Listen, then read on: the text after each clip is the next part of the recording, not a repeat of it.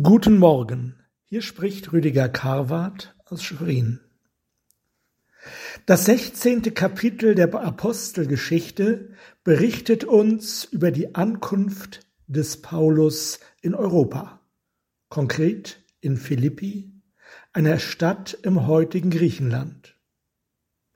Wenn wir nun erwarten, Paulus hätte mit seinem Gefolge den größten Platz der Stadt ausgekundschaftet, den Zeitpunkt der größten Menschenansammlung abgewartet und dann mit kräftiger Stimme das Evangelium verkündigt, dann irren wir. Paulus sucht keine Menschenmasse. Er geht auch nicht zu den Oberen der Stadt, damit sie ihm zu Einfluss verhelfen mögen. Er hält nicht einmal eine flammende Predigt. Aber wozu kam er dann nach Europa?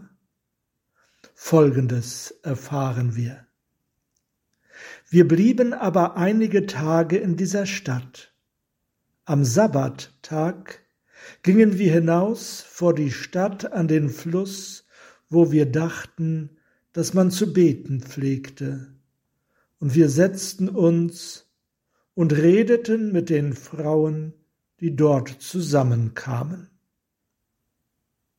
Nanu, erst der eilige Aufbruch nach Europa und dann passiert fast nichts.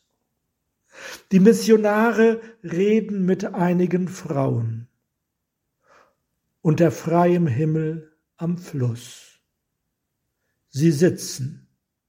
Damit erheben sie den Anspruch, das Wort zu ergreifen. Mehr als das Wort haben sie nicht zu bieten. Unscheinbarer kann man sich den Anfang der Kirchengeschichte Europas nicht vorstellen. Ein paar Frauen hören die gute Nachricht von Jesus Christus. Anders will die Herrschaft Christi nicht geltend gemacht und verbreitet sein. Leider hat die Kirche diesen Ansatz nicht durchgehalten.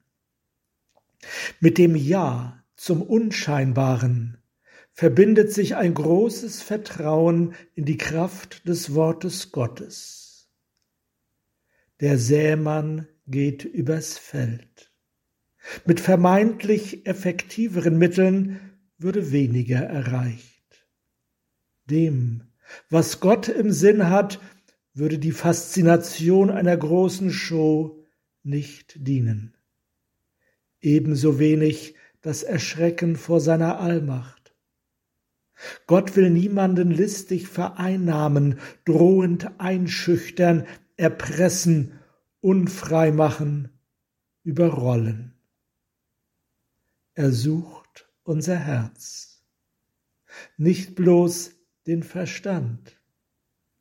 Der kann durch schlüssige Argumente zur Zustimmung veranlasst werden. Gott kann nichts mit uns anfangen, wenn wir uns nur widerwillig seiner Macht fügen, mit zusammengebissenen Zähnen und geballten Fäusten in den Taschen. Er sucht unser Herz, so wie es auch Aufgabe jeder Predigt ist, Menschenherzen für Gott zu gewinnen. Gott selber schließt die Herzen auf.